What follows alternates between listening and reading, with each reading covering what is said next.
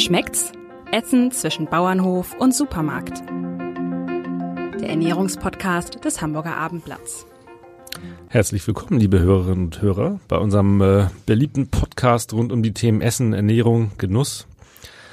Ähm, Angelika Hilmer und ich, Jan-Erik Lindner, heißen Sie ganz, ganz herzlich willkommen, genauso wie Sebastian Junge, der heute unser Gast ist. Herzlich willkommen. Moin, schön, dass ich hier sein darf.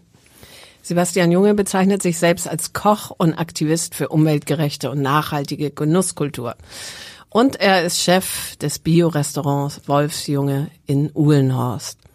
Er weiß, wovon er spricht, wenn er eine Agrar- und Ernährungswende einfordert. Nach seiner Kochausbildung im Hotel Vier Jahreszeiten hat er viele Stationen durchlaufen, auch international bis nach Australien.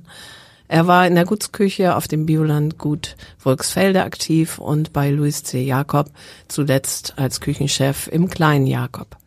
Dann hat er sich mit dem Biorestaurant selbstständig gemacht und erstmals 2020 und jetzt im Frühjahr ein zweites Mal den grünen Michelin-Stern erkocht und ist dadurch anerkanntermaßen Hamburgs erster und einziger Bio-Spitzenkoch. Ein Michelin-Stern ist ja eine große Ehre. Ist der grüne Stern noch wertvoller? Hm, tatsächlich war es ja schon das dritte Mal in diesem Jahr. Wir haben dann oh. 2020 genau das erste Mal im Zuge der grünen Sternverleihung äh, als Hamburger Restaurant den bekommen.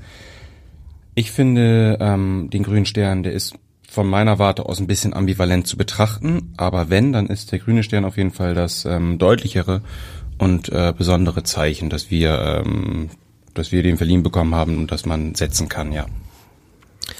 Ähm, ich sag kurz dazwischen, wir haben uns im Vorwege aufs Du geeinigt, deshalb äh, die nächste Frage. Ähm, was musst du erfüllen, um ähm, ein Bio-Restaurant zu betreiben und diesen grünen Stern sozusagen ähm, auch nicht zu rechtfertigen, aber, aber es muss alles 100% Bio sein, denke ich. Gibt es noch mehr, was du zu beachten hast? Genau, also das muss man einmal ein bisschen ähm, diversifizieren. Das ist einmal das Bio-Restaurant, ist mit einer, geht mit einer Bio-Zertifizierung, also einer staatlichen Zertifizierung einher, wo wir ähm, bei jährlichen Kontrollen vorlegen müssen, mit welchem Bio-Anteil wir arbeiten. Wir haben uns eben für 100% Bio von Anfang an entschieden. Und dann legen wir das da anhand ähm, Lieferschein, Rechnungsverkehr, ähm, eine Betriebsbegehung und, und, und. Das ist halt Teil unserer, ähm, ich sag mal, Nachhaltigkeitsstrategie, die Biozertifizierung, ähm, das auch transparent für alle Konsumenten, Konsumentinnen, alle unsere BesucherInnen zu machen. Und das andere ist eben die Verleihung des grünen Sterns, womit, glaube ich, der Guide Michelin ähm, als sehr traditioneller Gourmetführer ein bisschen die Zeichen der Zeit erkannt hat und irgendwie ein Zeichen setzen will. Und da kommt es darauf an, regional zu arbeiten, nachhaltig zu arbeiten, ähm, keine, keine ähm, Produkte aus industrieller Massentierhaltung zu benutzen und, und, und. Das ist aber tatsächlich jetzt nicht mit einer Zertifizierung zu verwechseln. Da gibt's auch berechtigte Kritik dran ähm, an diesem grünen Stern, weil es am Ende kann ich den grünen Stern vielleicht auch mit einer guten Marketingstrategie bekommen und ähm, nicht unbedingt mit meiner Leistung in Bezug auf umweltgerechte und nachhaltige Genusskultur. Weißt du, wie viel grüne Michelin-Sterne in Deutschland äh, vergeben wurden, zum Beispiel in diesem Jahr? Ich glaube, es sind jetzt insgesamt 52, wenn ich mich nicht täusche. Du bist einer von Deutschland bei 52 Bio-Spitzenköchen. Nee, ähm, und das ist nochmal eine andere Sache. Jetzt wird es wieder kompliziert. Ich bin einer von 52, ähm, eins von 52 Restaurants, Küchenchefs, die einen grünen Stern haben. Die Bio-Spitzenköche wiederum, das ist eine Vereinigung von ausschließlich Bioköchen, die mal ähm, unter Renate Künast ähm, vom Bundesumweltministerium Landwirtschaft, vom Bundeslandwirtschaftsministerium ins Leben gerufen wurde als Strategie zur Erhöhung des ökologischen Landbaus. Ähm, mittlerweile wird es vom Böllen, dem Bundesanstalt für ökologischen Landbau und andere Formen nachhaltigen Wirtschaftens, Landwirtschaftens ähm, betrieben. Das ist eine Vereinigung, in der ausschließlich Bioköche aufgenommen werden und die sich eben für die ähm, rund um ökologisches Essen und Co. Äh, verdient machen. Und der grüne Stern ist nicht zwangsläufig mit einer Biozertifizierung verbunden. Ein komplexes Thema haben wir da offensichtlich äh, aufgemacht. Ähm, ist es denn nicht eigentlich viel einfacher, Bio zu kochen, weil man sagt ja Bioprodukten nach, dass sie per se erstmal geschmackvoller sind? Ich glaube nicht, dass es unbedingt einfacher ist, mit ähm, Bioprodukten dann per se besser zu kochen. Aber was ich definitiv glaube, ist, dass ein Gericht kann nur so gut sein wie, wie das Grundprodukt. Und das ist, ähm, für uns ist die Biozertifizierung ein so ein kleiner Sockel, wo wir darauf aufbauen und sagen, das ist auf jeden Fall schon mal für alle nachvollziehbar, aber wir gehen irgendwie die Schritte weiter, gehen direkt zu den Höfen im Umland, zu den ProduzentInnen, gucken uns das an und kriegen dann wirklich die geschmacklich äh, herausragenden Lebensmittel. Ähm, als Beispiel ist es, Bio allein ist ja nicht der heilige Gral. Wenn ich im, im Dezember mir die Biopaprika aus Almeria herfahren lasse, dann äh, hat das weder einen guten ökologischen Fußabdruck, noch wird die Paprika besonders gut schmecken. Von daher geht das, geht das mit vielen anderen äh, Komponenten einher. Und ich denke aber, wenn wir im Bereich von ähm, alten Sorten sprechen, die natürlich vermehrt im Bioanbau ähm, angebaut werden, samenfeste Sorten, da sprechen wir auch über sekundäre Pflanzenstoffe, die Aroma ausbilden und dann haben wir schon ein gutes Grundgerüst, um, um toll zu kochen. Wenn ich jetzt aber, wie gesagt, die Standard-Bioware im Winter aus Spanien hole, dann vermag ich nicht zu sagen, ob ich damit besser kochen kann als mit Standard konventioneller Ware aus Spanien. Inwieweit ist denn ähm, eben dein ökologisches Konzept eben ähm, maßgeblich für eben Zutatenauswahl. Du sagst jetzt mhm. äh, Paprika aus Spanien. Also kochst du zum Beispiel mit wenig Fleisch oder gar kein Schwein oder was auch immer? Oder sagst du, nee, Genuss steht an erster Stelle und den versuche ich möglichst ökologisch hinzukriegen?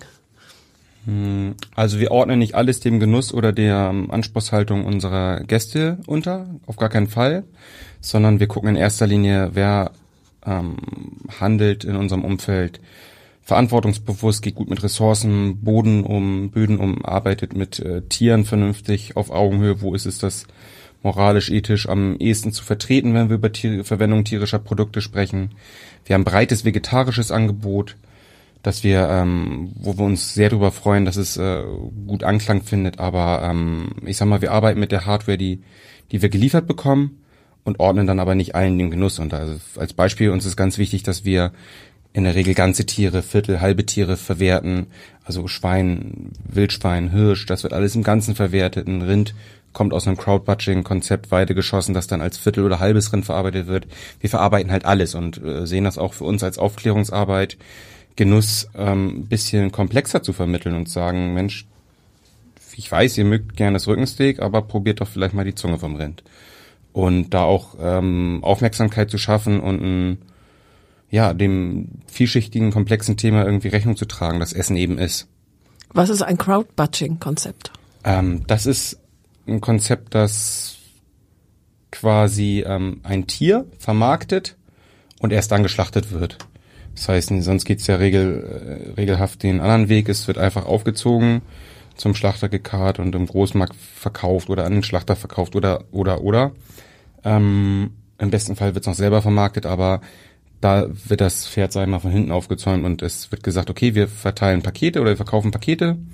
Sobald die verkauft sind und beispielsweise Restaurant Wolfsjunge nimmt ein halbes Tier ab, dann muss ich noch ein halbes Tier vermarkten und will vielleicht noch selbst ein Achteltier als Wurst herstellen, dann wird's auf der Weide geschossen, so. Genau. Also wir gucken uns sehr detailliert an, mit welchen Projekten wollen wir zusammenarbeiten. Es geht eben auch da nicht nur darum, ist es Bio, ist es toll, sondern wir gucken an, wie leben die Schweine, wo werden die Rinder gehalten, was erfüllen auch diese Tiere als Nutztiere für einen äh, Sinn und Zweck in ihrem Dasein. Und wir sprechen da über ein sehr dynamisches und moralisch, ethisch aufgeladenes Thema, wenn wir über Fleischkonsum sprechen und ähm, die Verwendung tierischer Produkte, das für mich auch immer im steten Wandel ist und wo ich nie irgendwie mit fertig bin.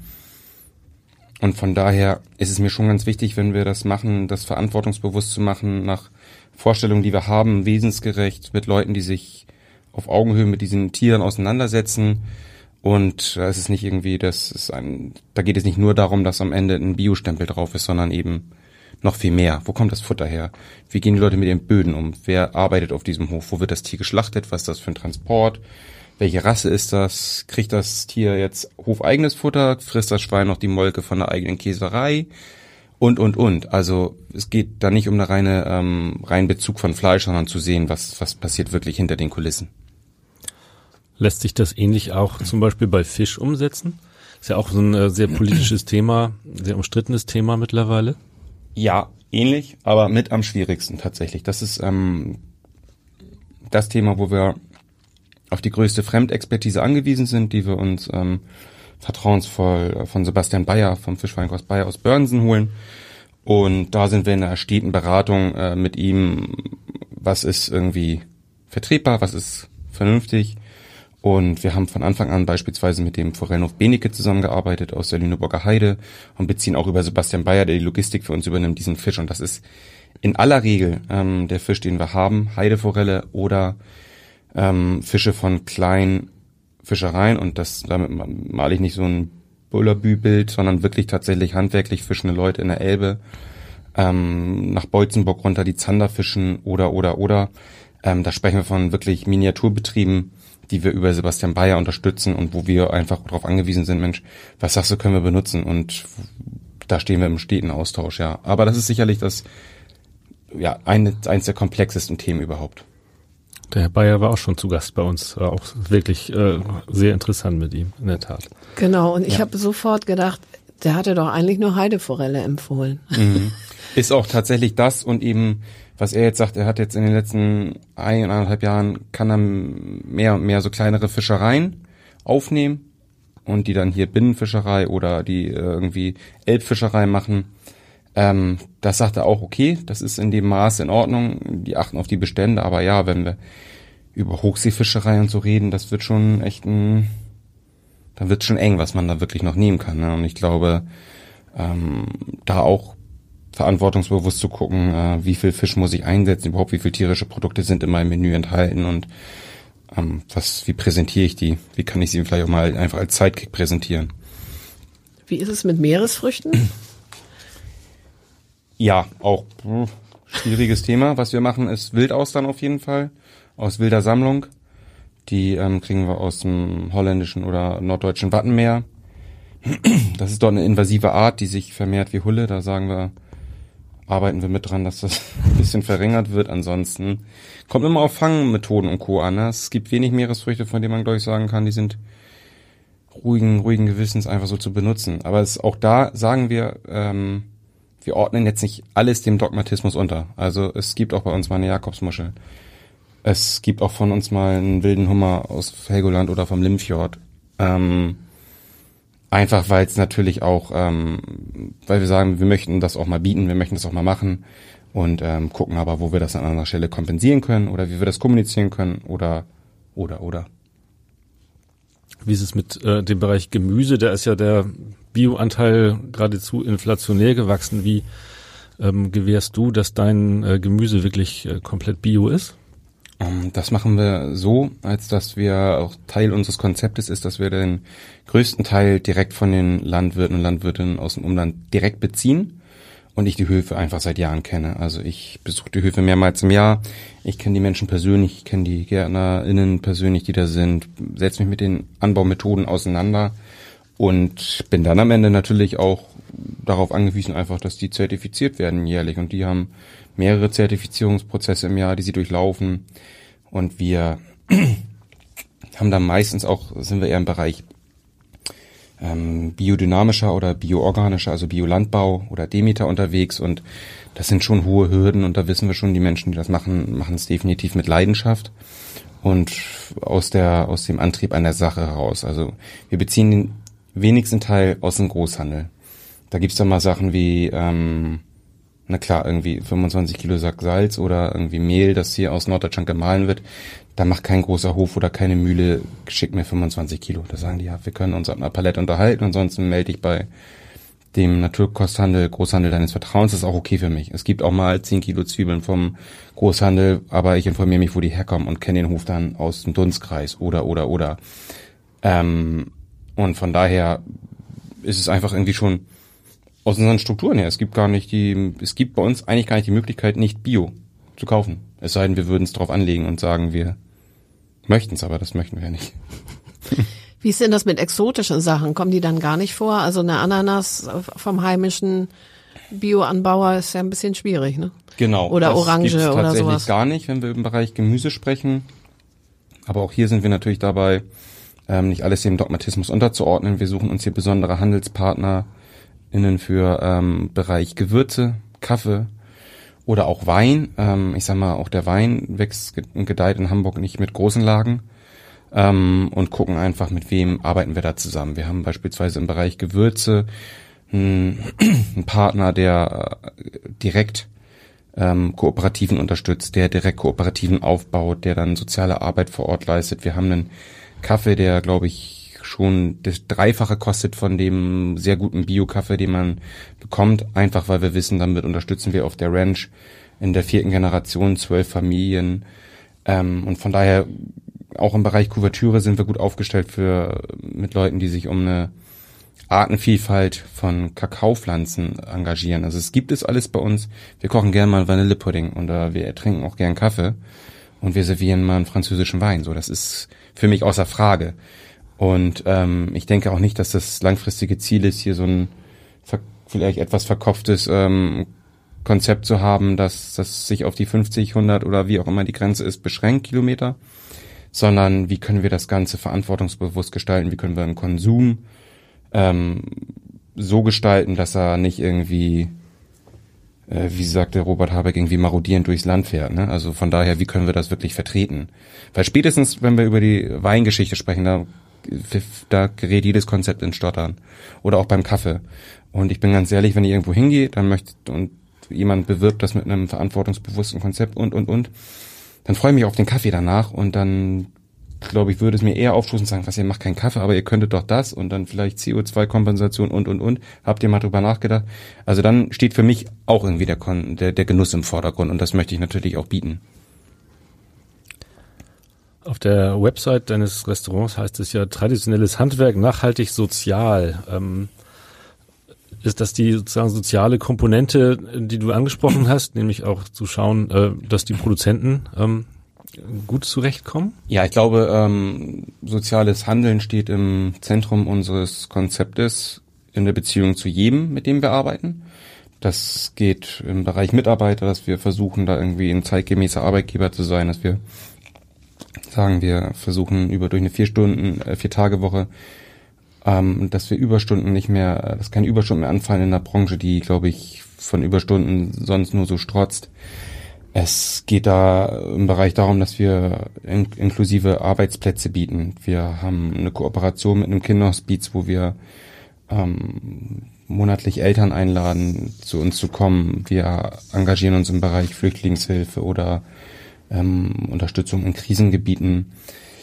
Ähm, das sind alles so Komponenten, die für mich irgendwie mit sozialer Verantwortung einhergehen. Und klar, ganz wichtiger Teil davon ist auch zu gucken, was ist an, an, entlang der Lieferketten los und ähm, wo ist die Wertschöpfungskette ähm, und, und wen unterstützen wir damit? Und ich glaube, in heutiger Zeit ist es auch ganz wichtig, wen unterstütze ich damit nicht. Und ähm, von daher, ja klar, Leute sollen für ihr Handwerk und für das, was sie machen, vernünftig entlohnt werden.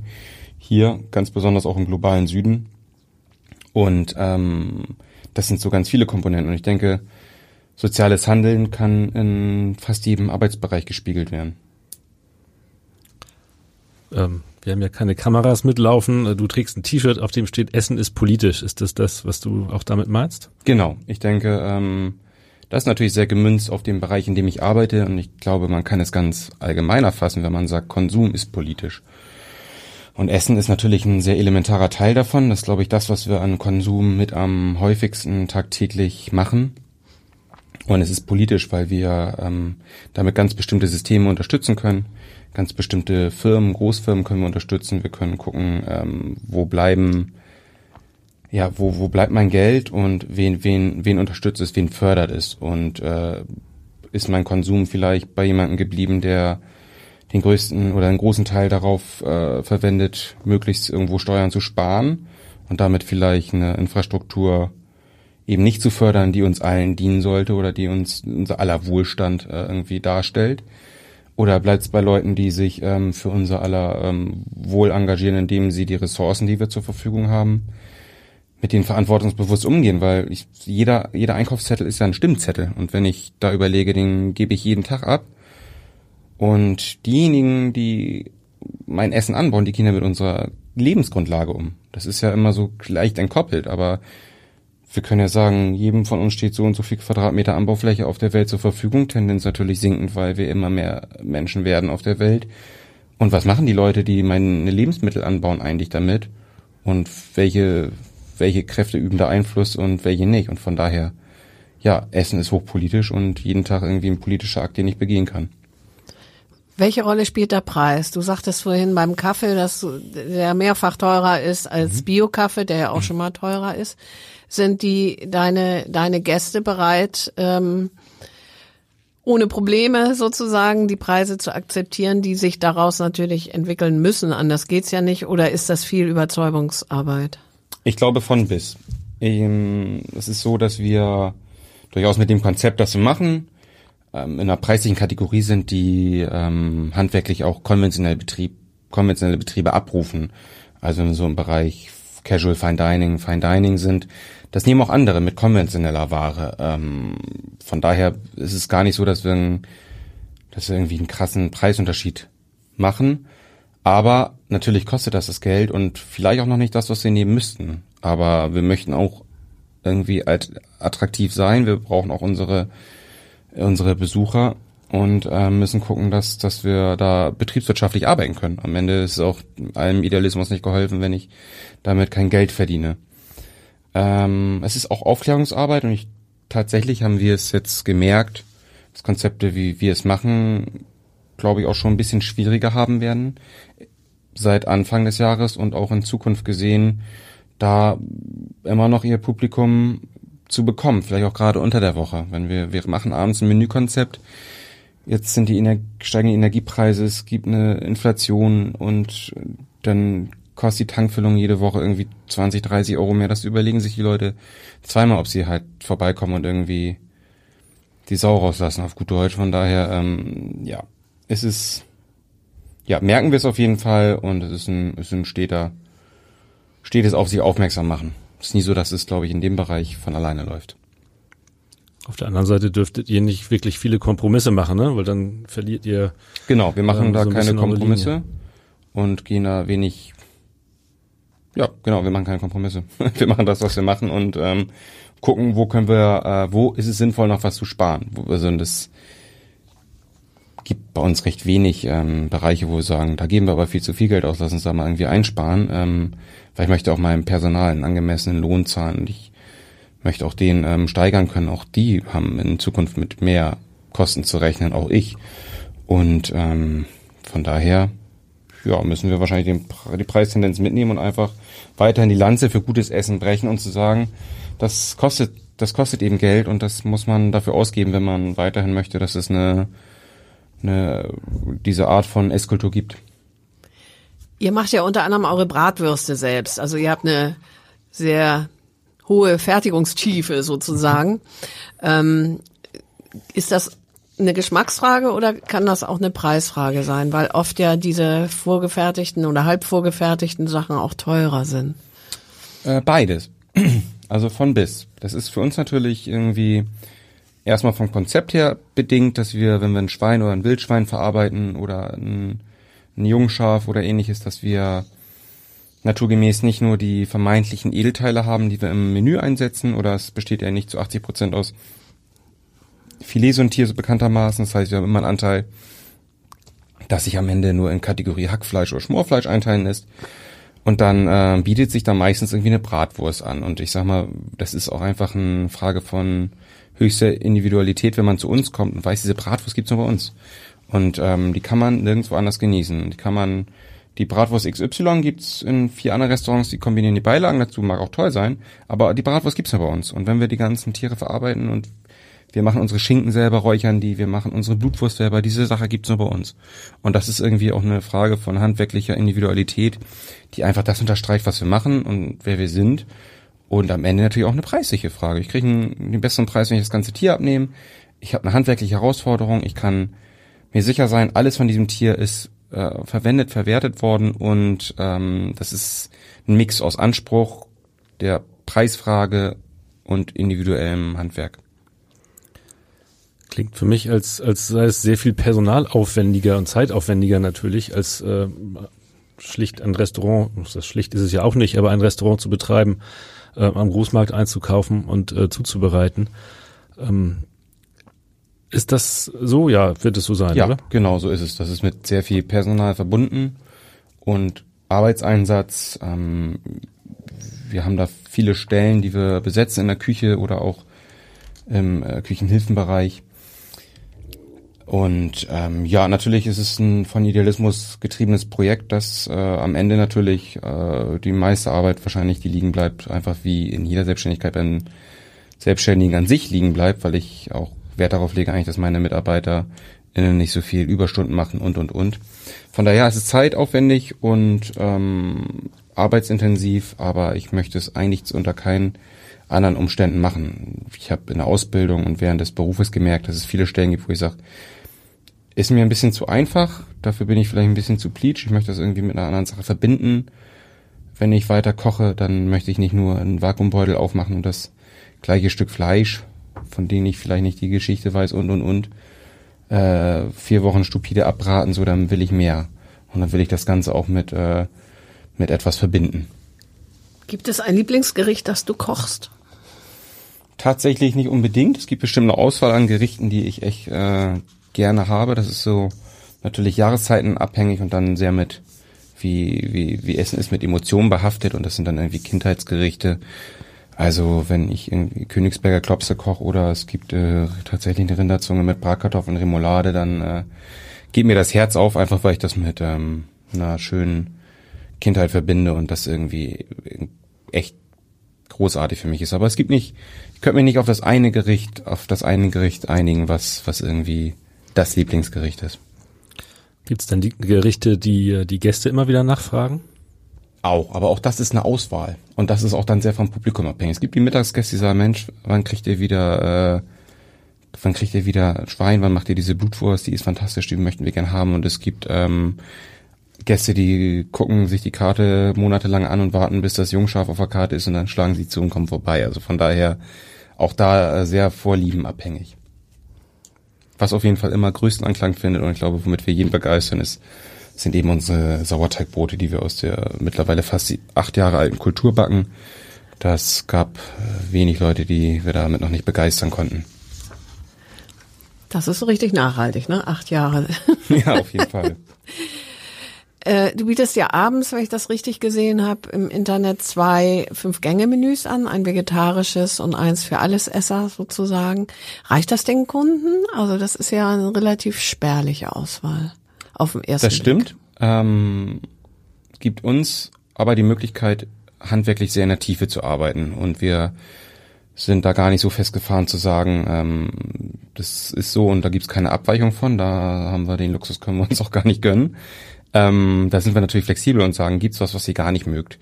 Oder was sollten wir vielleicht nicht kochen? Habt ihr Lust, ähm, wenn Vegetarier einen Fisch essen, bauen wir das als Hauptgang mit ein? Da sind wir sehr flexibel in der Hüfte, sag ich mal, und ähm, gucken auch, wenn wir unter der Woche mal nicht so voll äh, ausgelastet sind, dann nehmen wir auch den Kompromiss ein zu sagen, Mensch, ja, wir würden gern essen, aber würden vielleicht nur drei oder vier Gänge schaffen. Machen wir auch, aber ähm, wir betreiben halt tatsächlich einen Heidenaufwand und am Ende ist der Menüpreis ähm, eher wie so eine wie so, ein, wie so eine Eintrittskarte zu bewerten. Das kostet der Platz am Abend bei uns, der einmal besetzt wird. Und das müssen wir einfach haben, ähm, wenn wir euch das äh, Spektakel am Abend bieten wollen. Das sind halt fünf Gänge. Es gibt zwei kleine Einstiege mit dem Brot. Das sind dann irgendwie zwei Amis noch. Dann gibt's ein Prädessert und Petit Fours. Wir reden hier von acht oder neun Gängen. Äh, echt toller Handwerkskunst.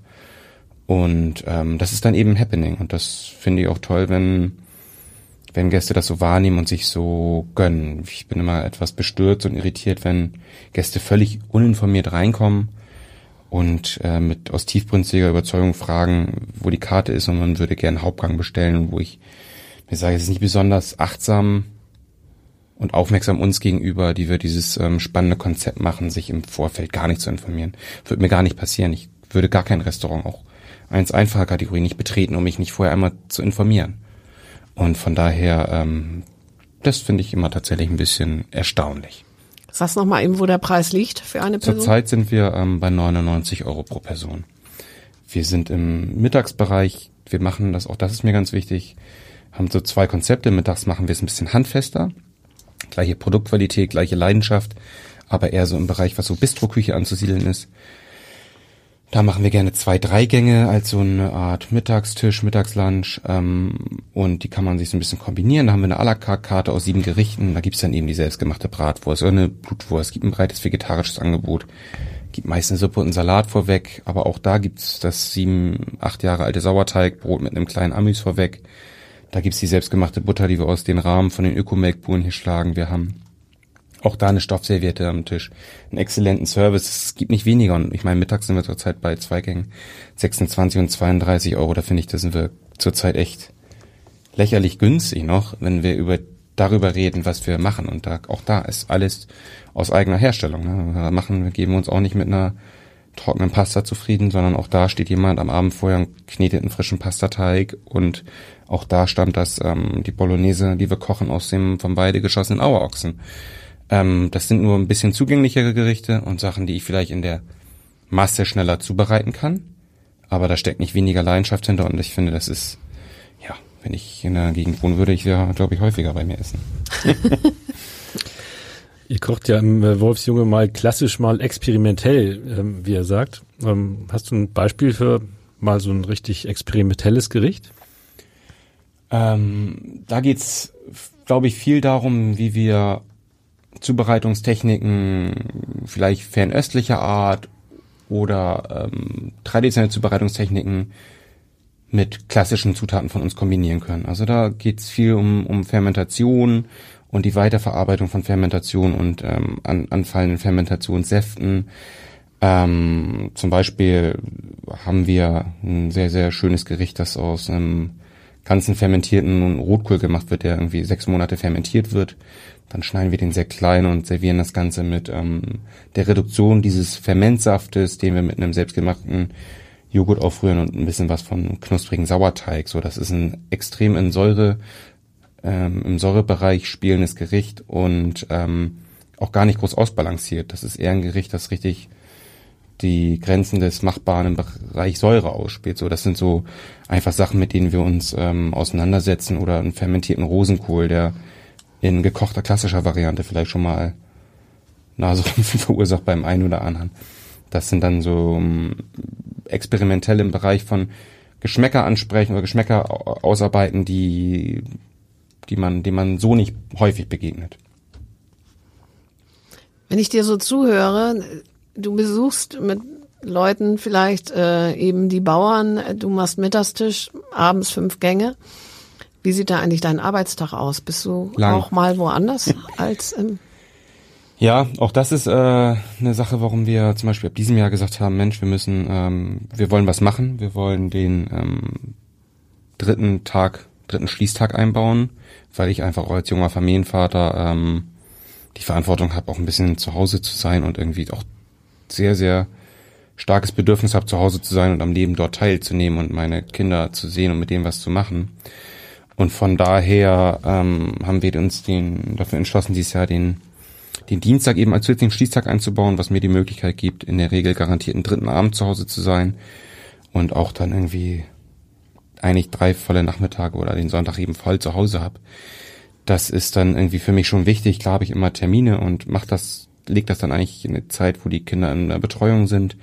Das ist auch für mich ganz wichtig, weil wir schon dann über Arbeitswochen von 70 bis 90 Stunden sprechen, die dann irgendwie bewerkstelligt werden müssen. Und ja, das ist mit allem, was man so an Bedürfnissen vielleicht auch privater Natur hat, irgendwie dann muss man erstmal einen Einklang bringen. Ne? Man möchte auch vielleicht nochmal Sport machen, man freut sich auch mal, wenn man faulenzt und Buch lesen, das will ich noch gar nicht von Anfang. Aber ähm, ja, das ist, da steckt viel, viel Arbeit und viel, viel Zeit drin. Das kann man auf jeden Fall sagen und das ist, da mache ich auch keinen Hehl daraus, dass das eben echt ein großer Teil ist und dass das eine Art von Belastung ist, an der ich arbeite und für die ich irgendwie auch Abhilfe schaffen möchte. Nun kam dann zu allem Überfluss noch ähm, so eine Pandemie dazwischen, ähm, in der man zwar gelernt hat, dass die Leute, glaube ich, das Essen mehr wertschätzen, aber dennoch äh, gibt es ja massive Einschränkungen oder gab es ja massive Einschränkungen natürlich in erster Linie und äh, auch für Restaurants. Wie habt ihr diese Zeit gemeistert?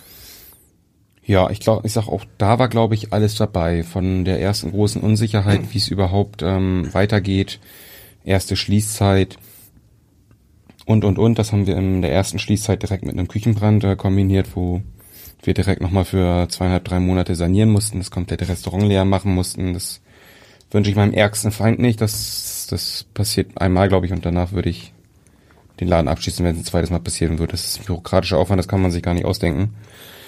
Also von daher war ich nach dem ersten Schließzeit und dem Brand schon ganz gut gewappnet für alle bürokratischen Hürden, die da kamen.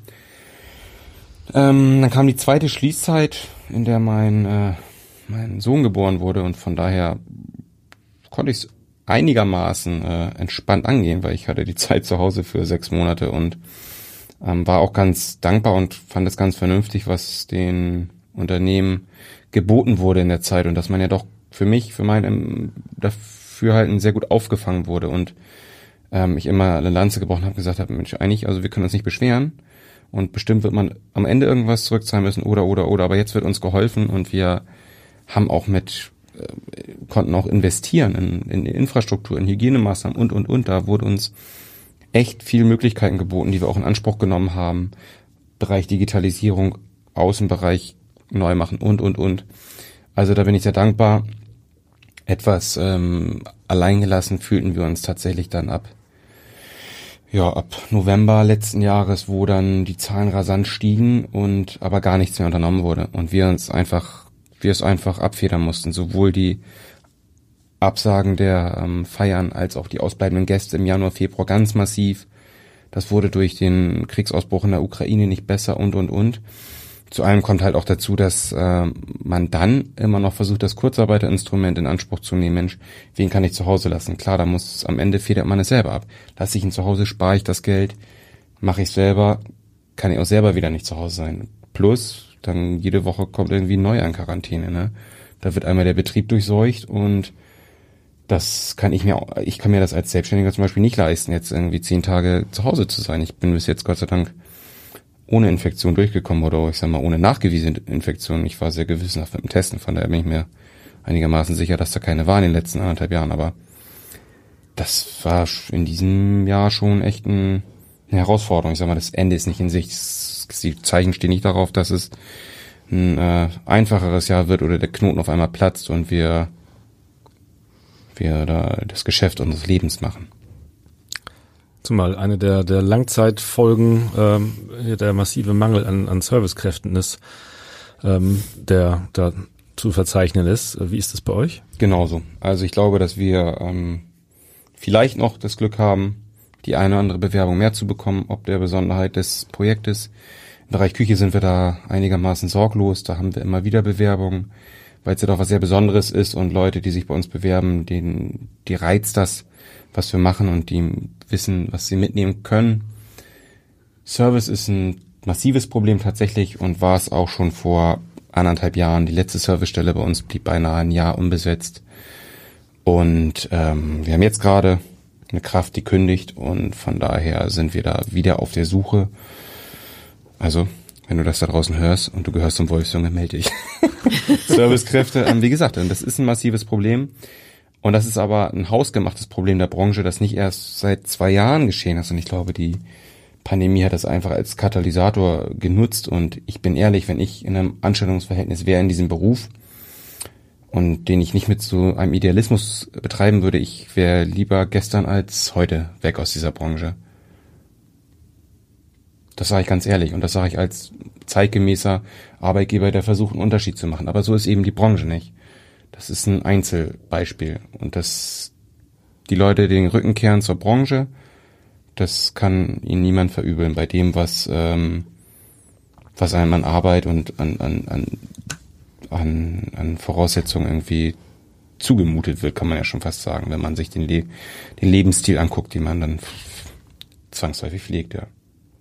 Stichwort Arbeitszeiten und wahrscheinlich auch geringes Gehalt im genau, Normalfall oder schlechte Bezahlung. Geringes Gehalt, dann ähm, Überstunden und und und. Wir reden ja hier nicht von einem zeitgemäßen zeitgemäßen Lohn. Ich sag mal, jeder Werber oder jeder, der kreativ arbeitet oder äh, ich vergleiche das mal mit Leuten, die mit mir zusammen Abitur gemacht haben, wenn die mir erzählen, was sie heute machen, für welche Stundenzahl oder was auch immer, schlage ich die Hände über den Kopf, sondern denke, was, was machst du in dieser Branche verkehrt?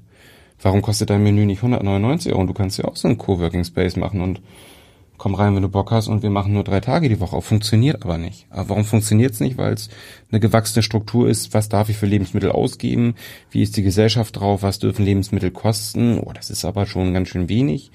Portion für so viel Geld und, und, und.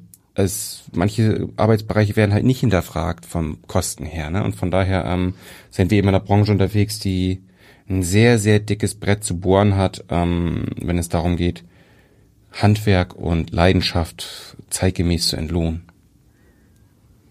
Nochmal kurz zurück zu diesen, zum, zu Bio-Restaurants. Ähm, du sagtest ja, die Bio-Spitzenköche, das geht zurück auf Landwirtschaftsministerin Kühners, das ist ja schon ein paar Jahre her. Ähm, Bio insgesamt liegt, glaube ich, schon heute im Trend. Wie ist das in der Gastronomie? Hat sich da groß was getan oder tut sich jetzt was? Mm, ja, ich glaube schon, dass die Verwendung von Bio-Lebensmitteln auch hier einen steigenden Trend hat. Und ähm, das hat sicherlich auch bei vielen einfach einen, den, den, den Vorteil, dass es sich gut als Marketing-Tool einsetzen lässt. Ne? Und das ist ja auch vernünftig. Und ich sehe es auch nicht nur kritisch, dass es Bioland bei Lidl gibt oder dass Rewe was mit Demeter macht, sondern ähm, man muss, einem muss ja auch klar sein, wenn man eine Ernährungswende und eine Agrarwende in die Breite tragen will, dann kann man das nicht in seiner Blase machen, sondern dann muss man es auch in die, dann muss man es auch der Breite zugänglich machen. Von daher, es gibt immer mehr Leute, die Bio-Lebensmittel verwenden. Ich finde es so einigermaßen wichtig, dass es vielleicht eine kleine Hürde gibt oder eine geringen Einstieg, das Ganze zertifizieren zu lassen und transparent zu machen, weil mm, natürlich ist im Umkehrschluss auch immer möglich, nicht jeder, der sagt, er verwendet Bio-Lebensmittel, da ist das dann zwangsläufig auch so. Und rechtlich ist es so, wenn ich ein Bio-Lebensmittel auf der Speisekarte auslobe, dann darf ich das nur, wenn ich auch eine Zertifizierung habe. Ansonsten ist das halt eben nicht transparent für denjenigen, der im Gastraum sitzt. Und das ist auch schon irgendwie wichtig, dass da irgendwie drüber zu sprechen und zu sagen, Mensch, wie ist das mit Verwendung von Bio-Lebensmitteln? Können wir da irgendwie einen geringen Einstieg schaffen, dass die Leute das ähm, diese das betiteln können, bewerben können und es wird aber auch kontrolliert, dass halt auch irgendwie für für Konsument Konsumentin am Ende klar ist, ja, dann ist es auch Bio und er hat nicht irgendwie mal eine Palette Eier auf dem Wochenmarkt bei dem und dem Hof gekauft und danach bezieht er es wieder aus dem Großhandel. Ähm, glaub schon wachsender Trend und ähm, das ist gut so, aber man muss es eben, man darf es nicht unkritisch betrachten. Aber das heißt doch, dass ein ein Restaurant, das nicht biozertifiziert ist, und davon gab es nach meiner Google-Suche gibt es halt genau drei Bio-Restaurants in Hamburg. Also die meisten sind ja nicht zertifiziert. Wenn die dann auf der Speisekarte haben Filet vom Biorind aus, äh, mhm. was weiß ich, Emshorn, ähm, das dürften die gar nicht so ausloben? Nein. Nee. Nee, weil es für, mm. für ist ja nicht nachvollziehbar, ob es mm. dann das ist. Also Tatsächlich also, Bio ist. Genau. Ja, oder ob es vielleicht doch ein liegen gebliebenes Stück Fleisch ist. Ja, also ich sag mal, ähm, das ist natürlich auch sehr bürokratisch und eine sehr, ähm, man könnte fast sagen, eine deutsche Herangehensweise. Aber auf der anderen Seite ist es halt auch einfach ein ähm, Mechanismus, der EndverbraucherInnen schützt. Und ich kann's, ich kann es nicht nachvollziehen. Ich habe keine Möglichkeit zu sagen, oh ja, das ist ein tolles ähm, Bio-Rinderfilet aus Elmshorn, wenn es vielleicht ein, ein konventionelles aus Uruguay ist. Und es muss, ob das der Mechanismus sein muss, wie er jetzt gerade ist, weiß ich nicht. Aber es wäre doch, ähm, es wäre auf jeden Fall ratsam, wenn wir über eine ökologische Wende reden, das irgendwie auch in der Gastronomie umsetzen zu können, nachvollziehbar auch für jeden und fair. Inwieweit versucht ihr das ähm, im Restaurant den Gästen sozusagen immer wieder klar zu machen, was, was sie jetzt gerade bekommen? Ähm, findet da auch viel Austausch am Tisch statt? Ja, genau. Wir ähm, arbeiten ja abends beispielsweise ohne Speisekarte. Früher hatten wir eben Menü noch als Speisekarte, wo wir dann auch unsere ProduzentInnen vorgestellt haben. Machen wir mittlerweile nicht mehr, sondern machen das viel auf der Homepage über die Sozialmedien und ähm, leisten dann Arbeit am Gast und erzählen das und machen darauf aufmerksam, haben natürlich die verschiedenen Labels draußen, bei wem wir zertifiziert sind. Wir sind ja bei, wir sind da Bio-zertifiziert, wir sind Bioland zertifiziert, wir sind Mitglied in verschiedenen Vereinigungen, die sich äh, um diese Themen ähm, verdient machen, machen immer wieder darauf aufmerksam, latent, sage ich mal, ohne dogmatisch oder mit erhobenen Zeigefinger und nicht zuletzt auch ähm, diese Termine wie jetzt, dass wir die Möglichkeit haben, das einmal in die Breite zu tragen. Es sind Interviews, es sind Fernsehbeiträge und es können am, kann am Ende auch jeder Gast sein, der ein kleines bisschen was davon mit hat, mitgenommen hat, einen Funken hat und sagt, Mensch, interessiert mich, muss ich mich mal drüber schlau machen oder auch, hat mir so gut gefallen, muss ich direkt mal meinen fünf Freundinnen erzählen ähm, müssen sie auch hin. Und von daher ist es eine konstante Aufklärungsarbeit, die wir, die wir betreiben und ja, die großer Teil eben auch unseres Konzeptes ist. Wir haben jetzt die ganze Zeit darüber gesprochen, dass eben die Konsumenten es in der Hand haben, auch äh, für die Ernährungswende zu sorgen. Stichwort EU-Agrarpolitik. Also ganz viel sind ja auch die politischen Rahmenbedingungen. Mhm. Ähm, wie würdest du das einschätzen? Wie groß ist der Anteil der Konsumenten, der Nachfrager äh, im Verhältnis eben zu diesen äh, politischen Weichenstellungen? Also äh, mhm. geht ja, das, das eine eine, geht ohne das andere nicht, aber wie weit kommen wir? Finde ich auf jeden Fall eine, eine sehr, sehr gute Frage. Und ähm, absolut berechtigt und sinnvoll, weil ich finde das Argument zu sagen, ja, aber Konsument, Konsumentin hat es in der Hand und entscheidet das, ist halt dann zu kurz gegriffen, weil es nicht nur in der Hand hat. Ähm, am Ende ist es für viele eine Preisfrage, weil sie sich ihr Leben leisten müssen, können müssen und dann für manche ist es eine existenzielle Frage, wofür sie sich entscheiden. Und dann ist es an der, an der Politik, die Rahmenbedingungen zu schaffen, dass auch ähm, nachhaltige Alternativen bezahlbar sind, beziehungsweise dass vielleicht auch reelle Preise abgebildet werden. Konventionelle Lebensmittel haben ja nicht die, ähm, rufen ja nicht die Preise ab, die sie haben müssten, wenn wir über den Bereich irgendwie Umweltschäden und und und sprechen. Auf der anderen Seite werden ökologische Lebensmittel, die ja ihren gewissen Beitrag leisten zu Umweltschutz, zu ähm, sozialen Standards und und und, ähm, die werden ja auch nicht mitbezahlt. Aber es ist dann vielleicht eine gesamtgesellschaftliche Aufgabe, das in irgendeiner Form zu subventionieren, die ökologische Wende auch durch, ähm, durch Subventionierung zu unterstützen, Beratung und, und, und.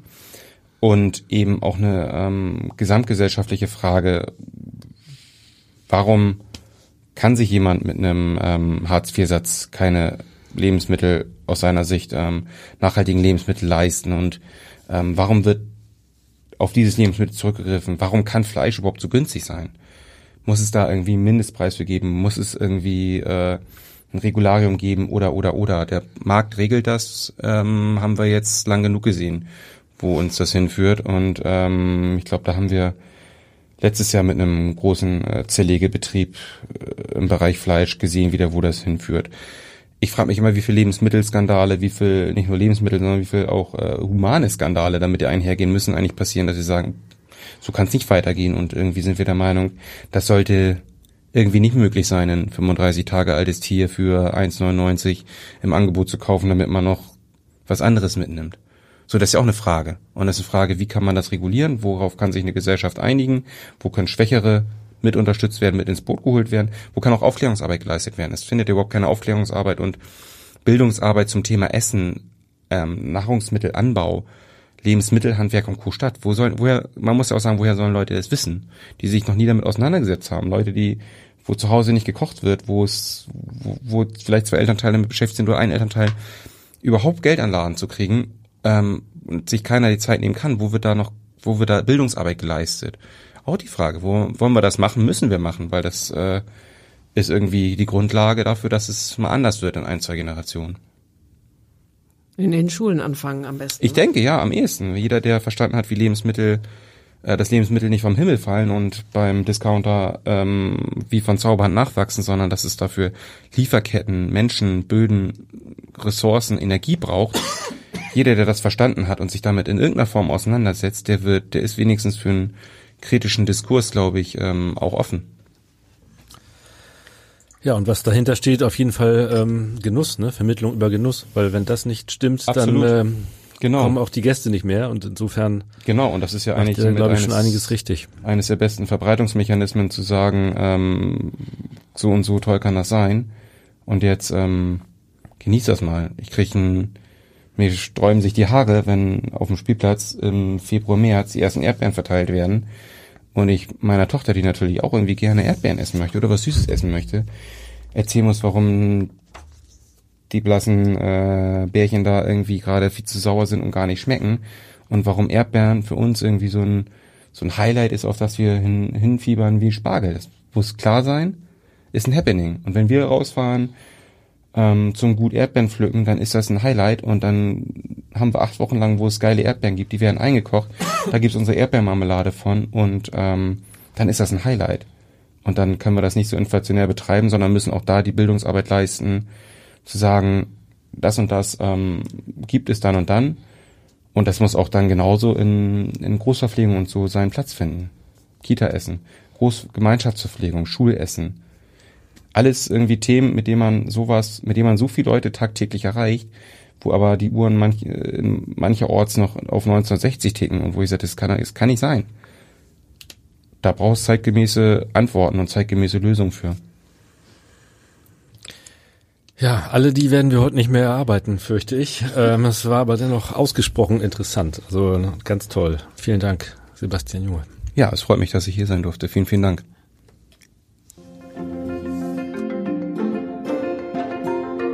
Weitere Podcasts des Hamburger Abendblatts finden Sie auf abendblatt.de slash podcast.